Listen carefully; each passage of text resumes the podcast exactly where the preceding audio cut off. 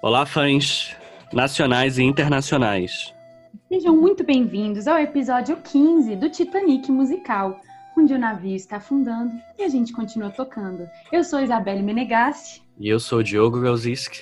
E hoje o nosso programa, gente, eu, eu tô cansada de falar com vocês que eu tô emocionada para gravar o programa, mas é porque a gente recebe convidados de repercussão internacional, que a gente fica muito feliz e honrado de entrevistar essas pessoas. E hoje a gente tem aqui ela, a mulher multitarefas, entendeu? Essa mulher incrível, que é pianista, que é compositora, que dirige Uber, que vende bolo no pote, que tem tempo para ser esportista, que faz tudo de um pouco e um pouco de tudo. Ela, Priscila Bonfim. Quem é ela, Diogo? Fala pra gente de verdade.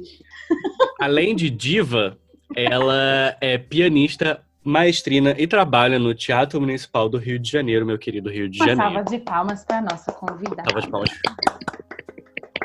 Priscila, saiba que é uma honra termos você neste programa, porque você também poderia ganhar, eh, dentre os muitos prêmios de carreira que você já deve ter, você conquista o prêmio de Miss Simpatia onde você vai, em todos os lugares.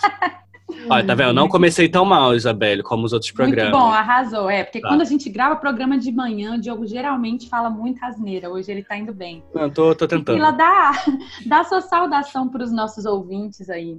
Poxa vida, olha, é, a honra é minha de participar desse programa. Eu não sou tudo isso que a Isabelle falou, né? Apesar de que nessa quarentena a gente descobriu é, mil e uma habilidades, né? Por exemplo, cozinhar, artesanato, é, de, de gravação, mexer com tecnologia, né?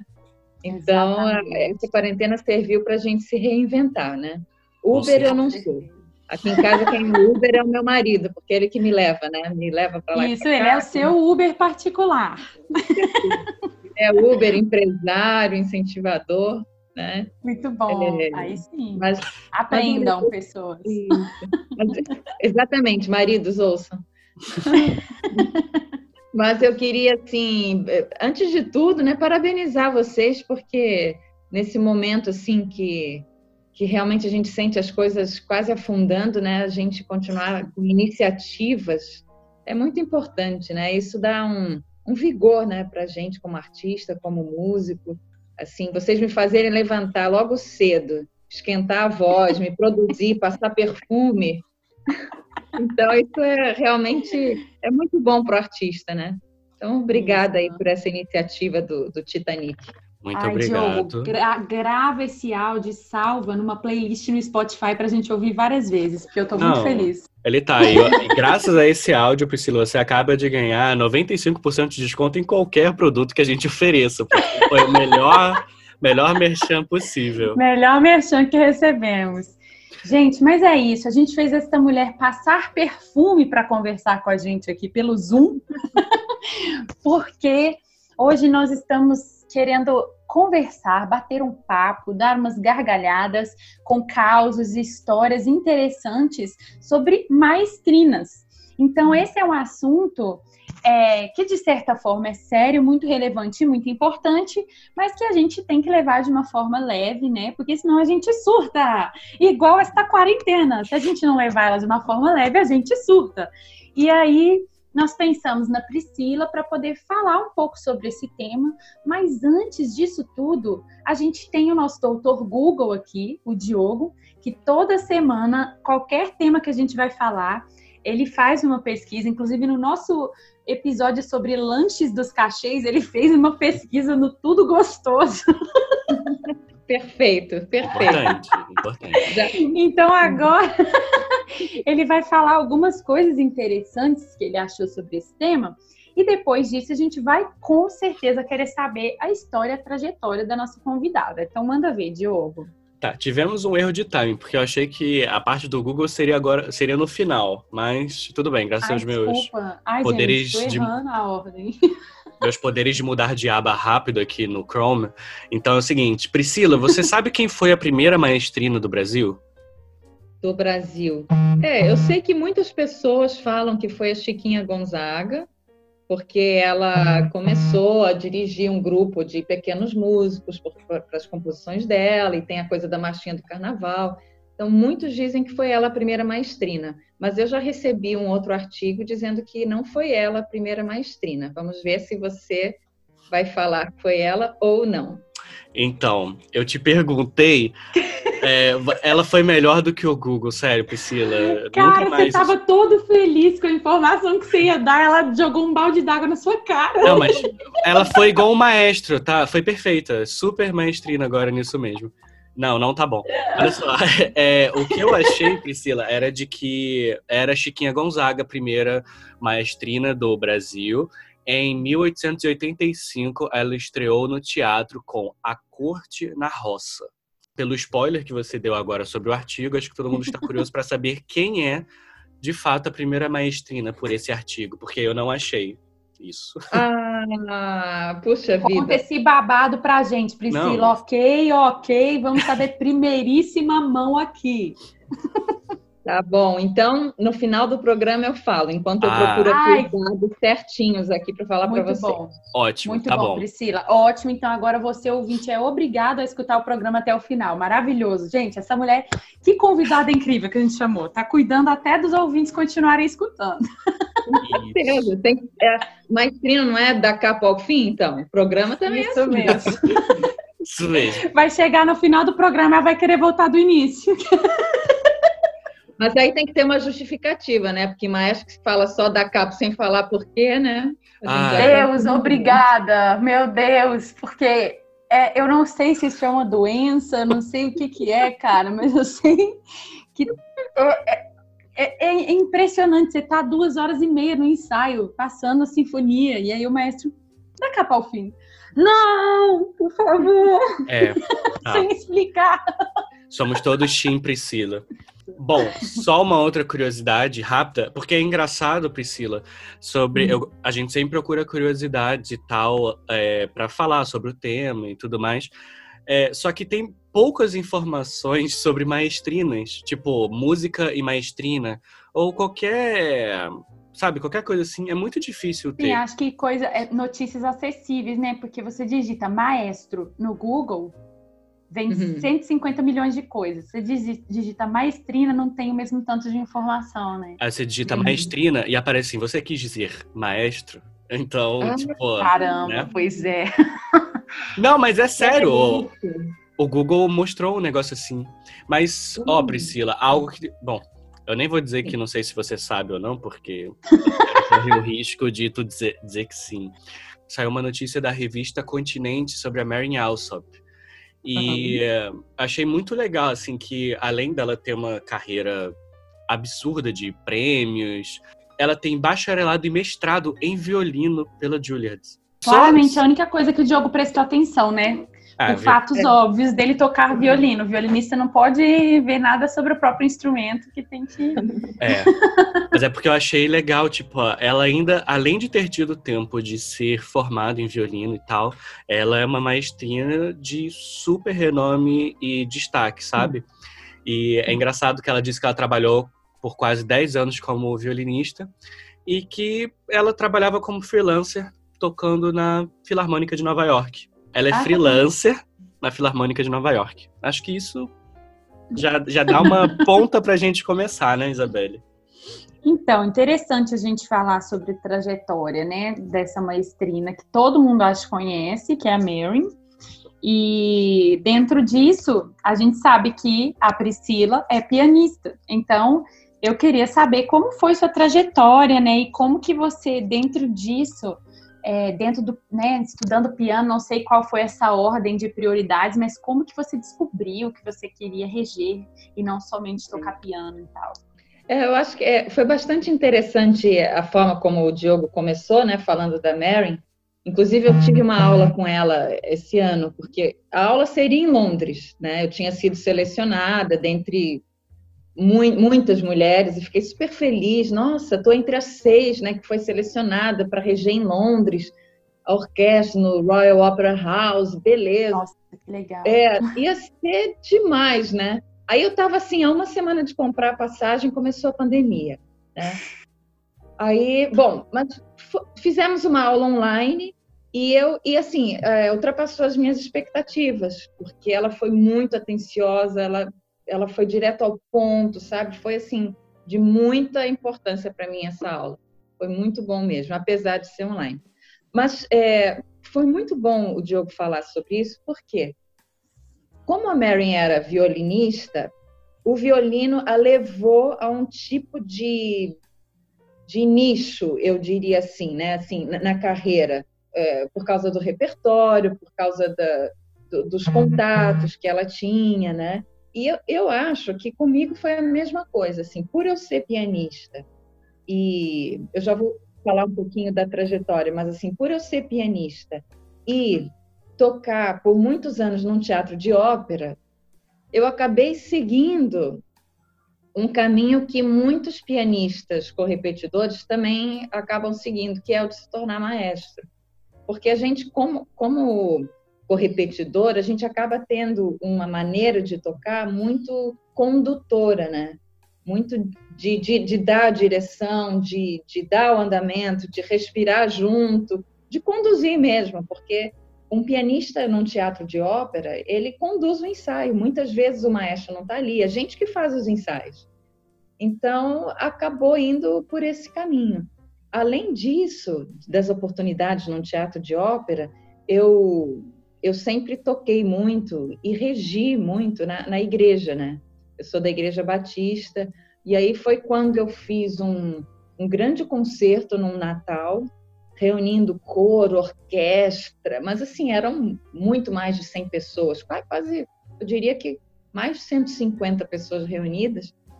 E aí, naquele, naquele concerto, tinha um professor de contraponto que estava assistindo, me ajudando, e aí ele disse: Priscila, por que você não vai estudar a sério regência? Hum.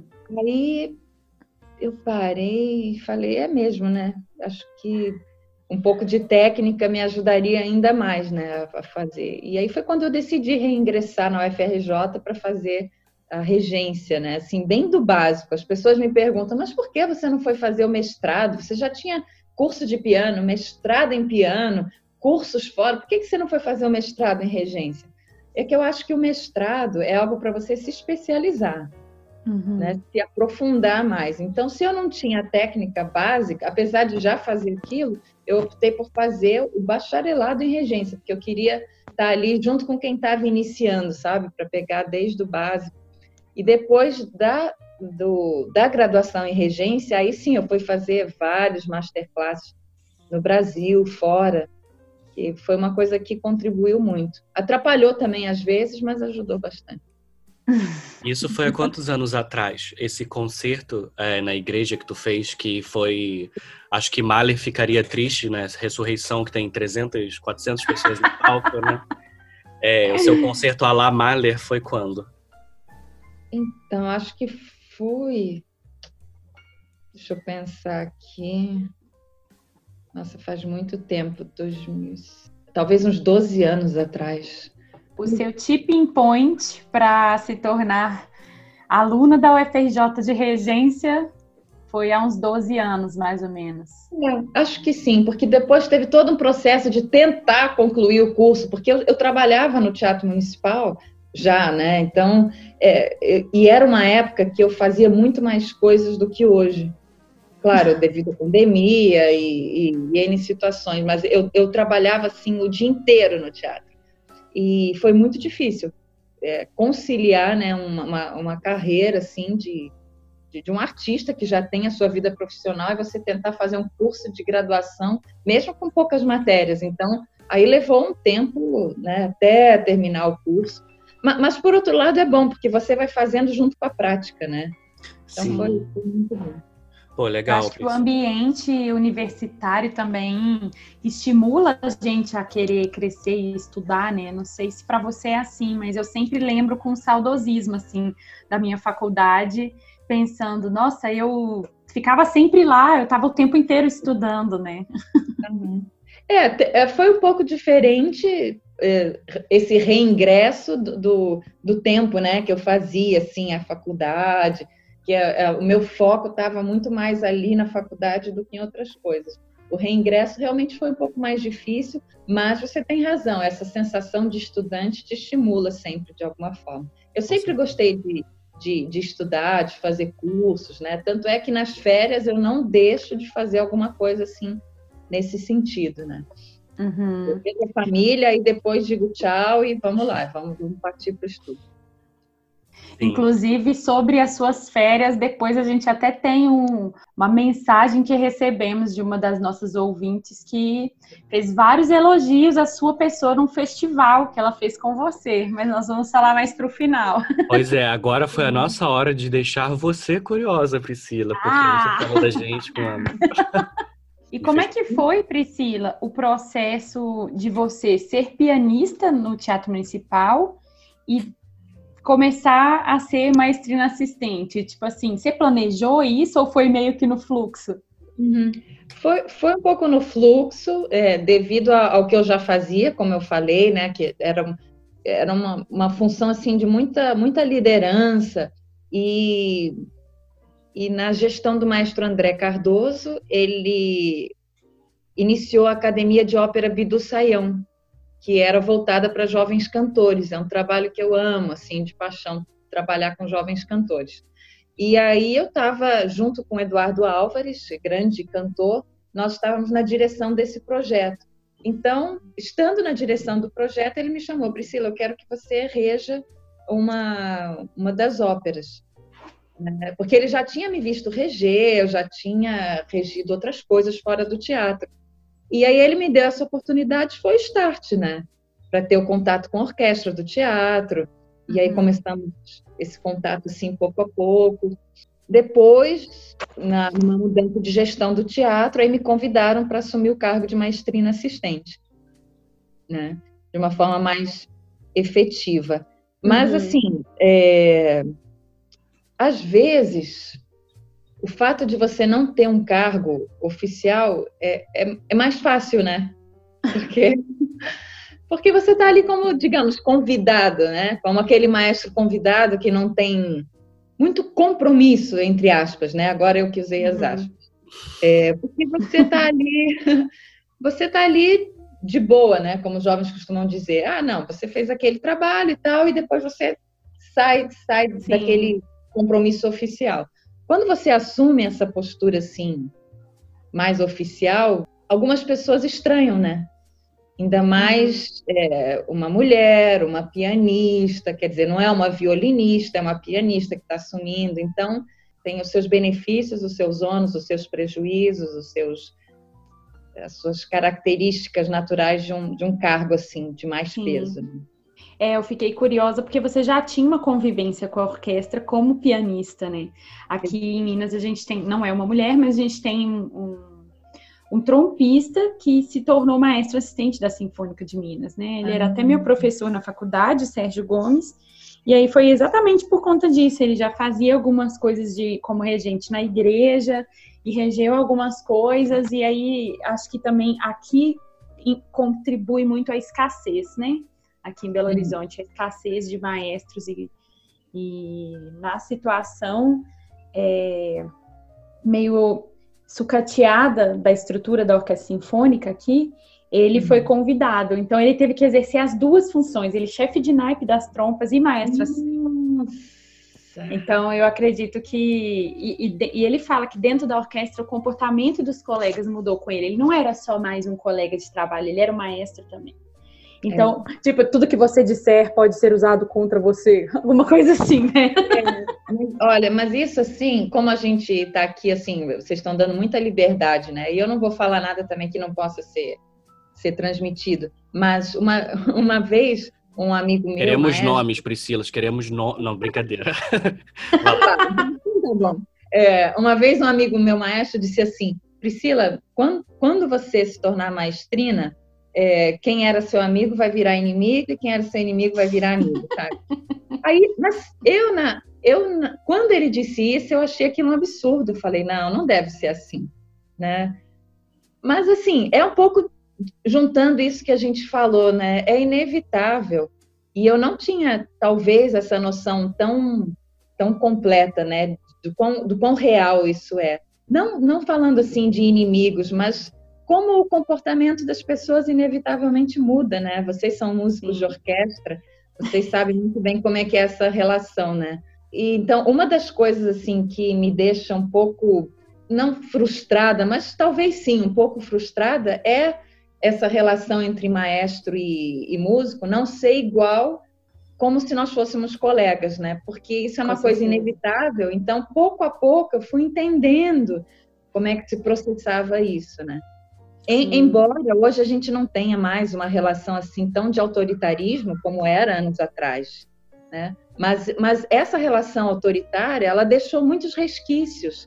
Uhum. Então, por mais que o maestro não queira ter esse tipo de comportamento, a orquestra como organismo já se habituou a, a algumas características, sabe? Então é muito é. difícil a gente tirar algumas coisas assim nos dias atuais. Mas enfim, vamos todos aprendendo, né? E, e tornando ser uma relação mais saudável possível, embora tenha que haver uma, uma relação de liderança inevitável. Né? Exatamente. É. Bom, gente, se algum maestro estiver escutando, por favor, escute as palavras da Priscila, que ela disse que não tem que ser uma relação de autoritarismo mais. Tá bom? Porque eu acho que tem maestro que ainda não entendeu, meu Deus do céu. As experiências que eu tive com maestrinas foram infinitamente mais agradáveis na parte humana do que com maestros. Sim. É, eu tive nós lá na Experimental, eu trabalho na Orquestra Experimental de Repertório, Diogo também, e ano passado a Érica regeu a gente em alguns programas, porque o Jamil Maluf tinha passado por enfermidade, né, procedimento cirúrgico e tudo, e ela ficou com a gente. E curiosidade para todo mundo, a Érica era trompista, gente. Ah, e ela é maestrina da orquestra jovem da, do, do município de São Paulo, a Orquestra Jovem da Escola Municipal, ela regeu a gente e, nossa, que pessoa tranquila, assim, ela, por exemplo, ela entendia quando as trompas estavam muito cansadas, a gente estava repetindo muito a peça pesada, ela sabia que a gente ia começar a escrocar, não tem jeito que a gente estava cansado. E, uhum. sabe, é, é, muito educada, assim, na forma de lidar com a orquestra. A orquestra ficou uma paz, gente, nossa, muito agradável. E também experiências no Festival de Campos do Jordão, que eu toquei na Camerata em 2018, e foi super legal é, ver muitas meninas, muitas meninas jovens, assim, na classe de regência. Nós uhum. tivemos ano passado o concurso para maestro assistente da experimental e tiveram várias candidatas é, mulheres, inclusive tinha uma venezuelana, né, Diogo, que era absurda. Eu não me lembro o nome dela, mas a mulher era incrível. Assim, a orquestra foi é, todo mundo amou a regência dela, assim. E é, é o que eu estava falando, é muito interessante como minhas experiências também humanas com as maestrinas são muito mais agradáveis. Talvez também por uma herança de ter o maestro tem que ser carrasco, é isso que você falou, né? Respinga nos maestros essa coisa. E eu fico feliz de atualmente já estar tá caminhando para uma outra, um outro viés. E não somente os, ma os maestros e a relação dentro da orquestra, mas também grandes empresas, né? Todo esse conceito tem mudado. O líder, ele não é mais um cara autoritário. Ele é um cara que explora o potencial e o melhor que cada um dos funcionários dele tem para oferecer, né? Então, um bom uhum. maestro uhum. também ele tá nessa, nessa, nessa vertente agora, eu acho, que uhum. é uma uhum. vertente que eu admiro em todas as maestrinas que eu já conheci e que daqui a pouco vamos falar dos nossos ouvintes, vários elogios que recebemos com relação uhum. ao seu trabalho, Priscila. Ah, e... Que bom, bom saber. é, eu tenho uma pergunta para você, Priscila, é, que eu, eu gosto de perguntar isso para muitas pessoas, para muitas mulheres, para ouvir pontos de vistas diferentes. Eu juro que não vai ser nenhuma piada agora. Provavelmente quem estava ouvindo estaria esperando eu falar alguma besteira. A entrevista ficou muito séria, né? Vocês disseram que não tem uma coisa séria. É, pois, pois é. é. não, eu ia comentar assim, que ela falou assim, ah, que legal, bom saber. Eu pensei, esse bom saber, ele pode ser várias coisas. Pode ser um bom saber de fiquei feliz em saber ou um bom saber, porque se tivessem falado mal, é... eu enfrentar a minha fúria. É, então, Ai, vou tentar Deus. não falar tão sério agora. Por que que você acha, Priscila, que tem tão pouco, tão poucas mulheres na música proporcionalmente em relação aos homens? E, por exemplo, eu vejo pela experimental. Eu até já comentei isso com a Isabelle. Sei lá, experimental, vamos dizer que tenha 90 pessoas tocando na orquestra. De meninas, eu acho que tem umas 15 no máximo né? E você ah. vai para a área da regência, bom, eu não sei estudantes, mas em orquestras profissionais e tudo mais, é um número bem reduzido, né? Por que que você acha isso? Na sua experiência de vida? Qual o motivo? Ah, eu acho que você tocou num, num ponto bem legal. Agora, na sua pergunta, você falou na sua experiência de vida, né? Uhum. Porque esse, quando me fazem essa pergunta, eu fico pensando na sociedade de um modo geral, né? Se a gente olhar, não é só na música. A gente não pode, é, como a Isabelle também já comentou, né? É, quando perguntam, ah, por que você acha que tem poucas maestrinas? Na verdade, tem poucas mulheres em todos os cargos de liderança. Né? Exatamente. Né? Sim. Então, a, a, a, música caminha, assim, ela, ela, ela é um reflexo da sociedade, né? Em todo, em todo tempo a arte reflete a, a sociedade, a história, né? Então, na música não foi diferente. Esse é um ponto que, que eu vejo, é, é um reflexo da, da sociedade. O segundo ponto, eu acho que é, vai das próprias mulheres quererem enfrentar esse desafio uhum. da regência ou de ocupar um lugar desafiador dentro de uma orquestra, de estar sujeita às pressões que, que um, um, um lugar na orquestra exige, né? Então, eu, eu não, não coloco a culpa, digamos assim, só na sociedade. Eu acho que é um misto. É um misto uhum. da, da, história, junto com a vontade mesmo da gente assumir esses, esses cargos, a despeito do, que, do, do passado. Né? Eu acredito também, Priscila, não sei se você concorda, mas que é, é um pouco cansativo a mulher pensar em ser maestrina, porque ela sabe que o trajeto dela é mais trabalhoso do que de um homem. Porque ela sabe que ela vai ter mais olhada torta, ela vai ter mais gente que não respeita ela numa posição de liderança, é, ela vai ter que provar mais. Muitas vezes a gente tem que provar mais do que os homens, que a gente faz bem. Então você tem que provar duas vezes. Se o cara é bom, você tem que fazer duas vezes melhor para você ser chamada de boas. No meu instrumento é exatamente a mesma coisa. E só uma relação com isso que você falou, Isabelle. A gente fez um episódio sobre racismo, ou oh, Priscila, e uma das nossas convidadas foi a chefe de violas de Heliópolis, grande uhum. Paloma Isídio. Isídio.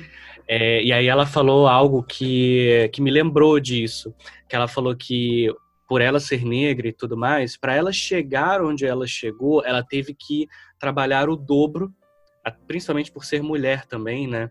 Então, para ela mostrar que o lugar dela ali, ela merecia estar ali também, mas ela teve que passar por uma série de maus olhares, preconceitos e tudo mais. Então, ela teve que se esforçar muito mais para conquistar aquela vaga que talvez um homem não precisasse de tanto esforço assim para provar o potencial dele. Lógico que é um erro grandiosíssimo da, da sociedade e tudo mais, né? Mas é um ponto de vista que vocês comentaram que eu lembrei desse episódio e eu acho que é um pouco isso, né? Que vocês têm que enfrentar o olhar de machismo. Eu ia comentar que eu achei muito legal, Priscila, sua forma leve de encarar isso, você falar assim, ah, eu acho que também a gente tem que ousar tomar essa uhum. atitude, né?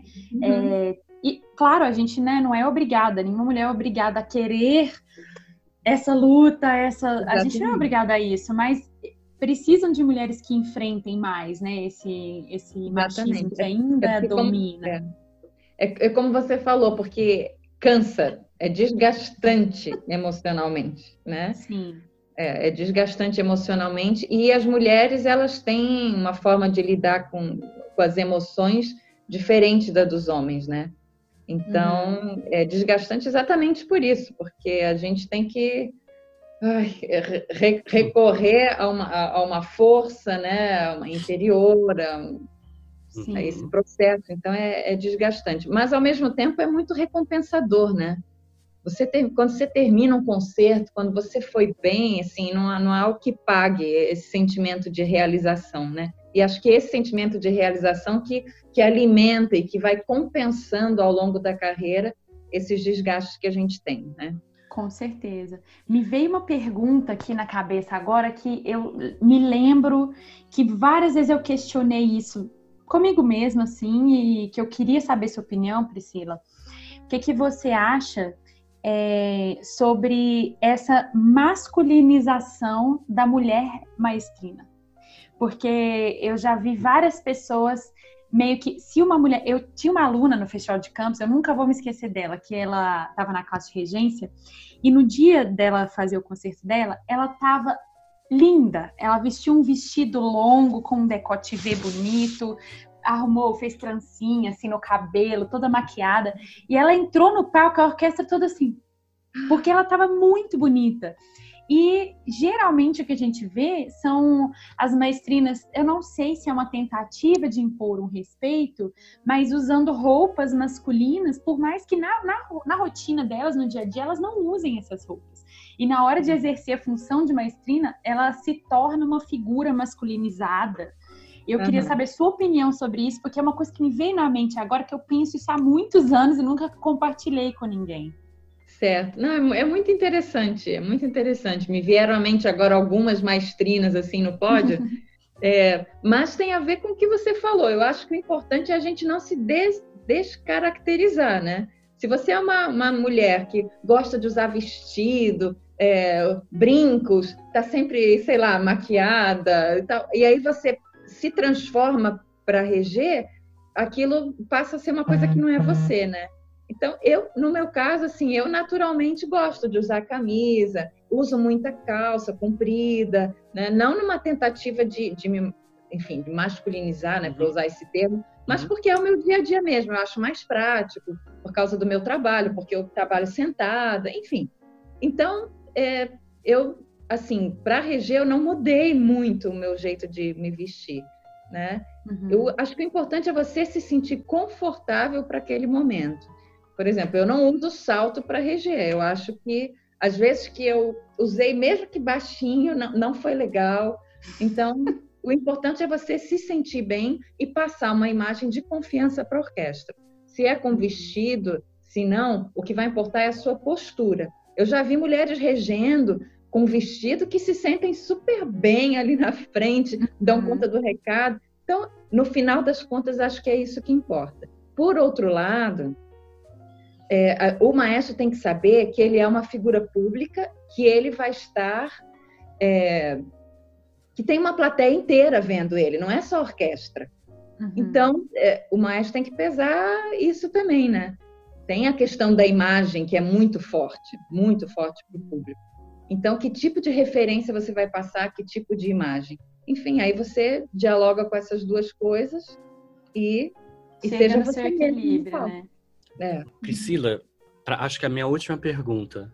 Quem são, assim, as suas maestrinas, se, se, você quiser falar, claro, mas suas maestrinas de referência, assim, que você olha e fala assim, nossa, eu gosto muito do trabalho dessa maestrina. Como a Isabelle disse, nós ainda temos poucas referências. Eu acho que compete sim. a nós, né, estudantes de regência, desembranhar. Desembanhar. Não, não é desembanhar. Desembrenhar. Desembrenhar. Palavra de vó. Desembrenha isso aí, menino! Desembrenhar essa estrada aí e servir de referências. Foi muito bonito. Teve um concerto que eu fiz no teatro que era para famílias, né? Que era o Pedro e o Lobo. E aí uma amiga minha foi com a filhinha dela. E a coisa mais linda, o vídeo que ela me mostrou, Priscila, olha aqui, a filhinha tem dois anos. Aí, olha que coisa linda! Ela me mostrou depois, quando ela chegou em casa, a filhinha dela pegou uma vareta hum. e estava regendo, regendo, né? regendo, regendo. Ela me mandou o vídeo. Então, olha que coisa, né? Talvez, se ela não tivesse visto uma maestrina no pódio, ela ia chegar em casa e fazer outras atividades. Mas essa menina de dois anos chegou em casa e foi reger. Uhum. Né? Uhum. Então, é importante a gente desembrenhar isso para criar referências de mulheres no pódio. Com certeza. Mas, respondendo à sua pergunta, nos dias atuais eu tenho assim admirado muito o trabalho, por exemplo, da Valentina Pelede. Por quê? Porque ela não só rege, mas ela tem essa voz muito forte. Eu assisto as entrevistas dela e ela fala coisas assim muito importantes, né? Quando ela tem oportunidade. Então é uma pessoa que além de ter uma presença na música, ela tem uma voz ativa, né? A Mary Alsop, então, nem se fala, porque ela começou esse movimento de mulheres, né, maestrinas, ela tem masterclasses específicos para isso. A Londra de la Parra, ah. que, que, né, que além de ser uma, uma figura linda, ela também trouxe a música dela, da, do país dela, conhecida no, no, mundialmente, né, no trabalho que ela faz. Então, essas três têm uma voz ativa forte, né? não só nacionalmente, mas internacionalmente. Sim. Igual tá... os nossos fãs do nosso programa, Priscila, que são nacionais e internacionais, entendeu? A gente é, é muito famoso. Olha aí. Então, um beijo a Londra Della Parra e a todas. Eu tava aqui esperando, te julgando mentalmente, Priscila. Assim, Ai, fala a Londra, fala a Londra, eu amo ela. Porque o vídeo dela regendo Danzon número 2, uhum. é, eu acho tão bonita ela dançando. E assim, porque ela tá sentindo a música, sabe? Uhum. É, aí eu falei, ah, cara, nenhum maestro vai conseguir reger tão maravilhosamente bem assim como ela. Toda... É. é. eu acho lindo, lindo, assim, a forma como ela conduz. É, enfim, aí para mim tá no meu coração a Londra. É, mas deu, deu para sentir que tá no seu coração, porque a forma como você falou, seus olhinhos brilharam agora. É, é o Diogo, quando, quando se torna fã de alguém, minha filha, é difícil. Nossa, é. ele idolatra. Falando agora nesse Gente, ponto de idolatrar.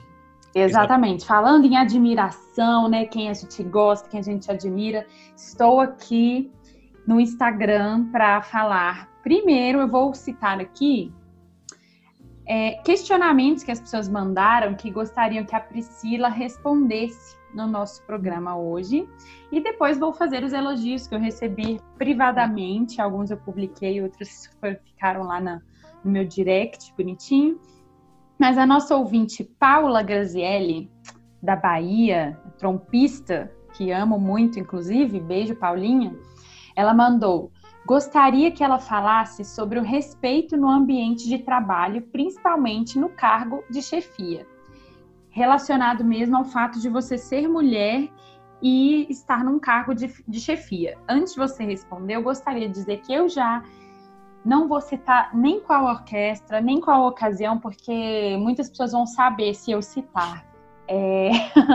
Mas eu estava tocando na orquestra com uma maestrina regendo e um dos instrumentistas de metais, eu não vou falar nem o instrumento, porque é uma situação bem que todo mundo ficou chateado assim ele levantou durante a, o trabalho da maestrina e ficou assim com as mãos na cintura e falou assim: Você não está percebendo que está puxando o tempo para trás? Nossa, que legal. Sabe? E assim, é uma pessoa que nunca enfrentou o maestro. E aí, quando era uma maestrina convidada, ele agiu dessa forma. E assim, como eu, eu sempre sempre tô lá no fundão, né? Eu escuto o comentário da galera do fundão rindo, caçoando às vezes e falando, nossa, mas não tem, não se impõe, né? Que movimento fraco da mão. É, nossa, parece que ela vai quebrar, tão magrinha, não consegue levar a orquestra com ela. Então eu já escutei muito esses comentários e eu queria que você comentasse assim em resposta à pergunta da Paulinha. Da Paulinha? Oi, Paulinha, se você estiver ouvindo, né, que eu espero que esteja. Obrigada aí pela sua pergunta. Paula, é, o cargo de chefia é difícil para qualquer maestro. Já é difícil para qualquer maestro é, homem, né, digamos assim. Essa semana eu ouvi uma entrevista que na, na qual a, a maestrina que estava sendo entrevistada citou uma situação com o maestro Kurt Mazur numa orquestra francesa. E ela disse que estava assistindo a esse ensaio, assim, emocionada de ver o Kurt Mazur, né? já na, naquela idade, 80 anos, ainda regendo. E, e ela disse que um dos músicos, olha só, Isabelle, tem a ver com o que você falou, um dos músicos levantava toda hora na hora do ensaio e ficava brincando com o naipe. E aí essa maestrina que estava sendo entrevistada, ela disse que ficou revoltada, né, com aquela situação. Mas ao mesmo tempo, aquilo serviu de um consolo para ela, porque ela pensou o seguinte: se isso acontece com o Kurt Mazur, com a Orquestra Filarmônica de Paris, na Orquestra Nacional de Paris. Uhum. Então, sabe, pode acontecer comigo. Uhum. E depois ela foi falar com ele, perguntou, maestro, como é, como é que o senhor consegue manter essa vitalidade, essa emoção toda com, quando o senhor rege, apesar de, de, de tudo que acontece em torno de um ensaio de orquestra? Aí ele disse, minha filha, eu faço a coisa mais maravilhosa do mundo que é reger, que é lidar com a música. Né? Então, é, isso, isso que ela falou, eu nunca mais vou esquecer, sabe? Porque se acontece com ele, pode acontecer comigo também. Então, o maestro tem que estar preparado para certas situações, sendo ele homem ou mulher, né? por causa do, do que é ser, ser orquestra, do que são pessoas que têm que conviver ali anos a fio, cada uma com as suas peculiaridades, com as suas características, com seus problemas, seus egos, seus dilemas, enfim. Uhum. Então, essa situação provoca coisas que vão acontecer com homem ou com mulher. Tá? Então, uhum. essa é a minha primeira resposta. O cargo de chefia é um desafio para qualquer um. E compete às mulheres se autoconhecerem cada vez mais para lidarem com as suas próprias características e suplantarem algo que seja difícil para que elas possam ocupar aquele cargo de chefia. Uhum. Entendeu? Justo. É. Responde me lembrou muito Me lembrou muito uma live que a gente teve no Corona Horns, que inclusive é um movimento bem legal que as trompas estão fazendo. Uhum. É, pelo Zoom, tivemos uma live com a Sarah Willis, que é a, a trompa grávida Filarmônica de Berlim, e tiveram muitas perguntas sobre isso com ela, por exemplo, como que ela lida com TPM, cólica, dentro do naipe dela, que só ela que, que é mulher lá e tal. E aí ela falou, sinceramente, ela falou assim, eu não falo sobre. Às vezes eu estou morrendo de cólica, eu estou morrendo de dor, eu chego lá e faço o meu. Porque se eles souberem que eu estou assim, eles vão me tratar ainda com uma forma mais hostil, porque é como se eu estivesse fraca, se eu, eu estivesse. Não, eu sou profissional, eu vou chegar ali e vou suportar a minha dor e vou tocar bem. E eu achei tão legal a forma que ela falou, e depois ela falou assim: aí quando eu tô no banheiro com as minhas colegas da orquestra, que são mulheres, eu falo que eu tô morrendo de cólica, que eu tô sofrendo e tudo. Mas ali no meu naipe, eu sou trompista, eu não sou mulher nem homem. E eu achei muito legal isso que ela falou, assim, eu, eu guardei na memória. E ela uhum. também falou, foi muito semelhante às suas, suas respostas com as dela. Ela falou que as mulheres é, tem que se encorajar de serem grandes trompistas, porque muitas vezes nós não acreditamos na gente porque ensinaram pra gente não acreditar na gente mesma, né? Uhum. E a gente ousar ser teimosa, não, eu vou ser trompista, não tem, ninguém vai me falar que eu não vou ser. Uhum. Então eu vou ser uma maestrina, eu vou ser muito boa. Ninguém vai me falar uhum. que eu não vou ser, que eu não posso, né? Então acho que é muito legal ver em dois lugares do mundo totalmente diferentes, duas mulheres com cargos diferentes pensando igual, assim, admirável. É, é, Isabelle, assim, a mulher, ela já, ela transpõe as suas dificuldades no seu dia a dia, né?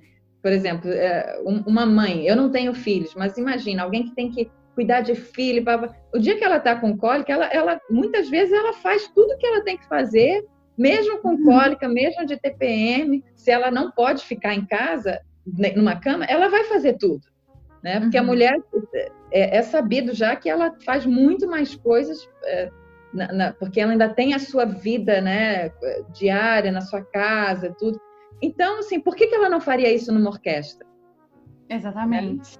A gente é habituado já a transpor as dificuldades que a gente tem fisicamente, é, de, de, temperamento, de tudo. Então, a orquestra é mais um lugar que coloca isso a gente à prova, né? Sim, Você certeza. falou muito bem.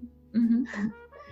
É, bom, então dentro disso tem a última pessoa que pediu para você falar algo sobre. Depois só temos mensagens de amorzinho.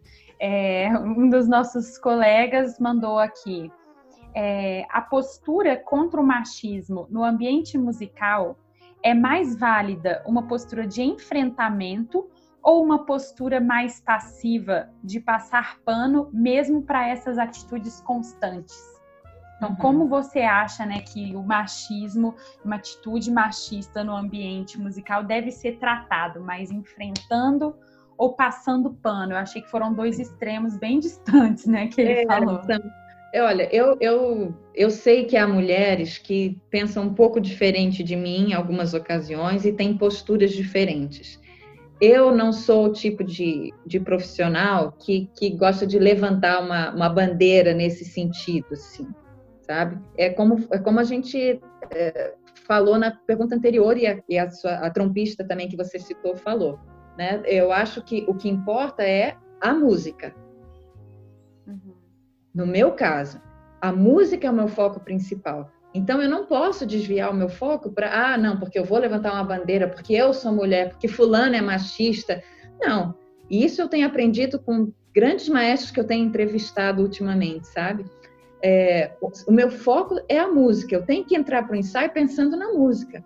Uhum. Se eu fico pensando, ah, porque eu sou mulher, porque o que que fulano está pensando, o que que ele vai dizer, o que que essa orquestra pensa. Aí já metade do trabalho foi por água abaixo. Uhum. Então, é, eu tenho que me preparar pensando na música, pensando no meu objeto final. Não me uhum. preparar pensando, ah, porque eu é, sou mulher e tenho que, né?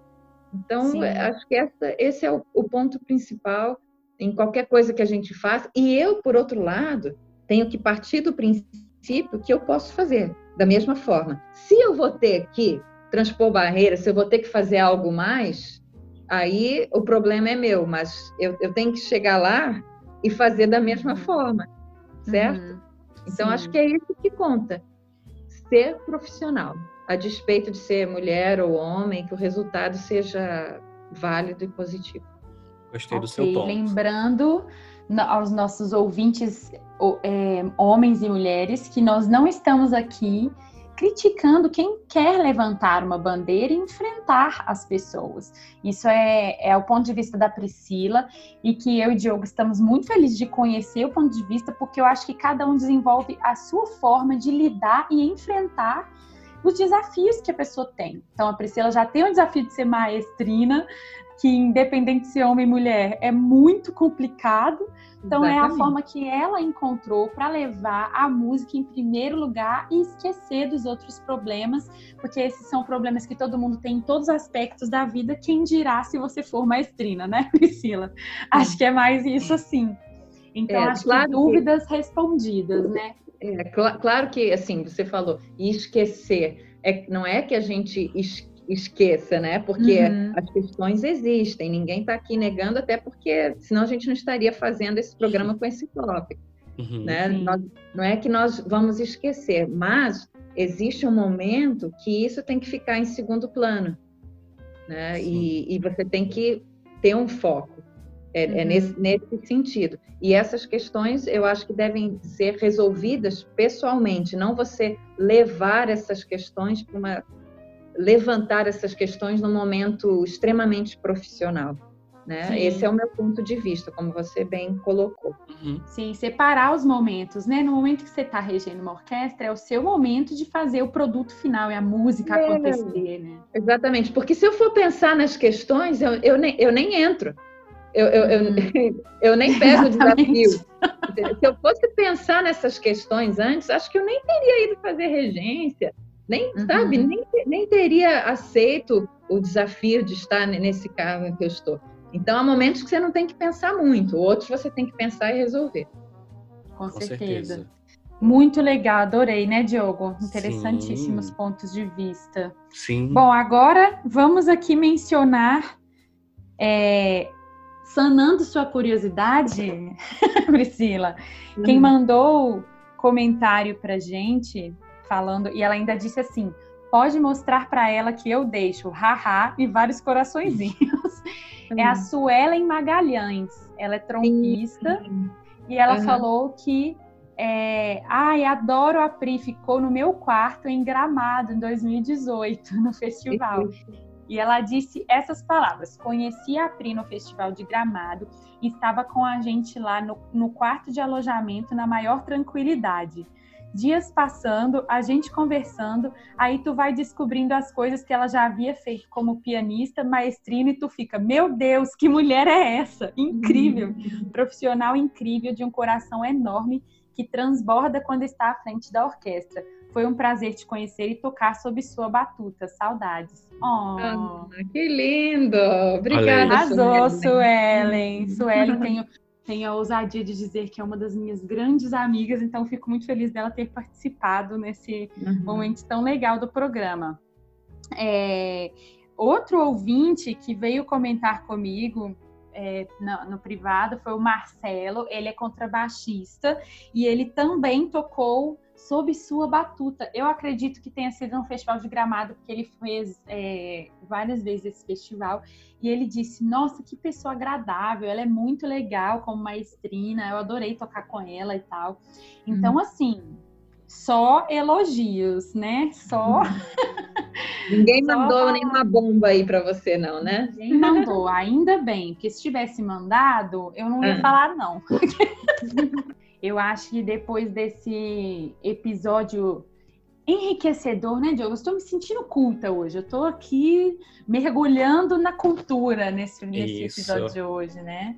Acho que depois desse emaranhado de coisas que a gente foi colocando cada uma em seu lugar, a gente pode finalizar o nosso programa com muita gratidão a Priscila por ter aceitado. Eu queria, Priscila, que você desse suas palavras finais para os nossos ouvintes, principalmente para as nossas ouvintes que pensaram um dia em ser regentes e de vez em quando elas pensam em desistir ou coisas do tipo. acho que seria legal suas palavras de encorajamento. Uhum. Ah, Isabelle, é, é, como você colocou nesse programa, né? Assim, nunca desistir dos sonhos. Muitas vezes os sonhos a gente planeja, muitas vezes eles acontecem como um presente, né? Muitas vezes aparecem assim as coisas na nossa vida, mas elas não aparecem por acaso. Elas aparecem porque era o momento, você estava preparado para aquilo, né? Uhum. Então, é, eu sempre pensei, eu quero estar preparada para quando isso acontecer. Daí foi a minha busca, assim, de muitos cursos, muito estudo, é, muito aperfeiçoamento, porque eu, eu sempre dizia, trabalhando no teatro, né? Quando essa oportunidade chegar, eu quero estar preparada. E aí a oportunidade chegou, né? Uhum. E eu não recusei porque eu achava que eu já tinha percorrido, sim, muita coisa que eu poderia ocupar aquela função.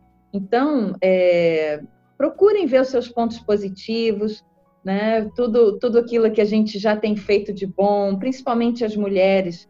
Nós não somos habituadas a ver as coisas que a gente faz de bom, né? A gente sempre é muito cobrado pelas coisas que a gente não faz bem. Uhum. Mas todos nós devemos nos habituar a pensar: olha quanta coisa eu já fiz, quanta coisa eu sou capaz de fazer ainda, quanta coisa eu já fiz que serviu de inspiração para os outros. Então, que a gente possa fazer isso e e fazer coisas, cada vez coisas que que possam realmente ser inspiração, né, como mulheres e não só para as mulheres, mas para todo mundo que está à nossa volta, né? E para fechar com chave de ouro a sua despedida, Priscila, por favor, resolva a curiosidade de todo mundo para, se não foi a Chiquinha Gonzaga, quem foi a primeira maestrina? Verdade, estamos curiosíssimos para saber. Certo. É, você me dá um tempinho, então, aqui na sua gravação, porque eu vou pegar aqui. À vontade. Ah, beleza. Pode ir lá. Tranquilo. Tá vou pegar aqui para falar certinho as informações. Espera aí. Tá. Estamos de volta depois de uma longa e ansiosíssima espera.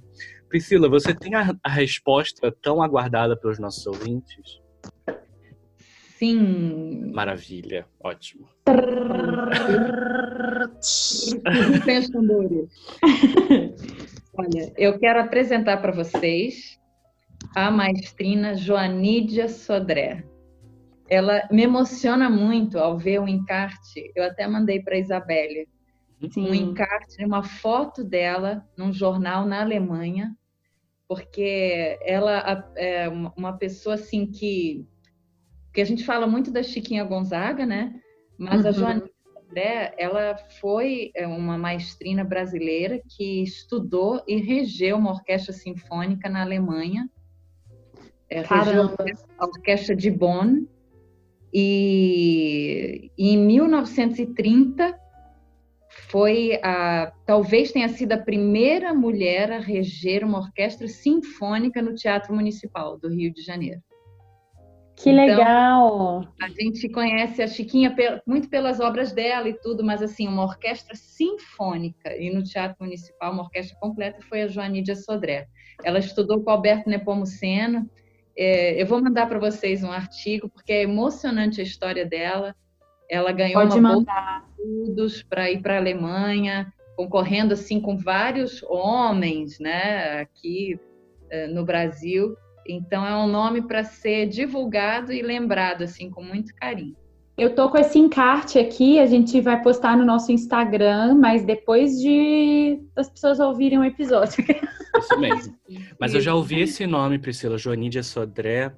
Uhum. Eu não lembro se tem algum lugar aqui no Rio com esse nome, ou alguma rua, ou. É verdade, é verdade. Tem alguma coisa com esse nome. É, mas, bom, Gente, enfim. então, é. se vocês quiserem saber, pesquisem no Google que vocês vão achar.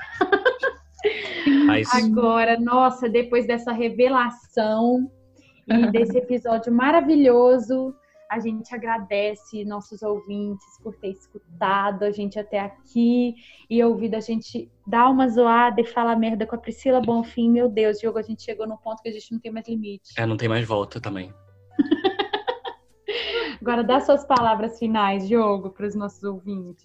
Uh, sem muitas delongas, eu só queria dizer uma coisa que a gente falou tanto e que, enfim, algo que deixamos passar, mas que eu queria colocar nas minhas considerações finais, é de que a Priscila Bonfim, além de ser esta diva que conversou conosco e contou tantos casos maravilhosos, ela participou da fundação da Orquestra Sinfônica de Mulheres do Rio de Janeiro. Que é uma orquestra que fala né, do espaço que, a, que as mulheres já ocupam nas orquestras, então que visa exatamente a valorizar a presença das mulheres no, no ambiente artístico e musical né, do Rio de Janeiro. Isso, pronto, olha aí. E, então, sigam, procurem nas redes sociais, que é um trabalho que super vale a pena acompanhar.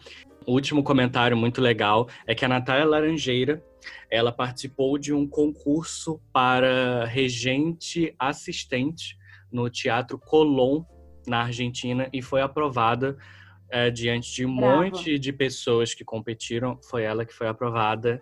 E ela já, eu já toquei com ela regendo na oficina de música de Curitiba, se eu não me engano. E maravilhosa, um amor, então bravíssimo. Queria deixar registrado isso. Prestamos nosso reconhecimento a todas as maestrinas do Brasil e do mundo e estamos aqui mais uma vez para dar aquela diquinha final para o nosso ouvinte. Então, meninas, mulheres que sonham em ser maestrinas, vocês já têm exemplos que vocês podem seguir. Vocês não precisam ter medo de ser maestrinas e nem de estudar para alcançar esse sonho. Isso é possível pro, provavelmente você vai enfrentar coisas difíceis, mas é uma escolha sua é, ultrapassar essas barreiras e chegar nesse sonho. E é isso, né, gente? É o que a gente fala no nosso programa toda semana. E eu vou terminar falando isso, mandando um beijão para os nossos ouvintes. Mesmo que o navio esteja afundando, continue tocando. Um abraço para todo mundo e lutem pelos seus sonhos.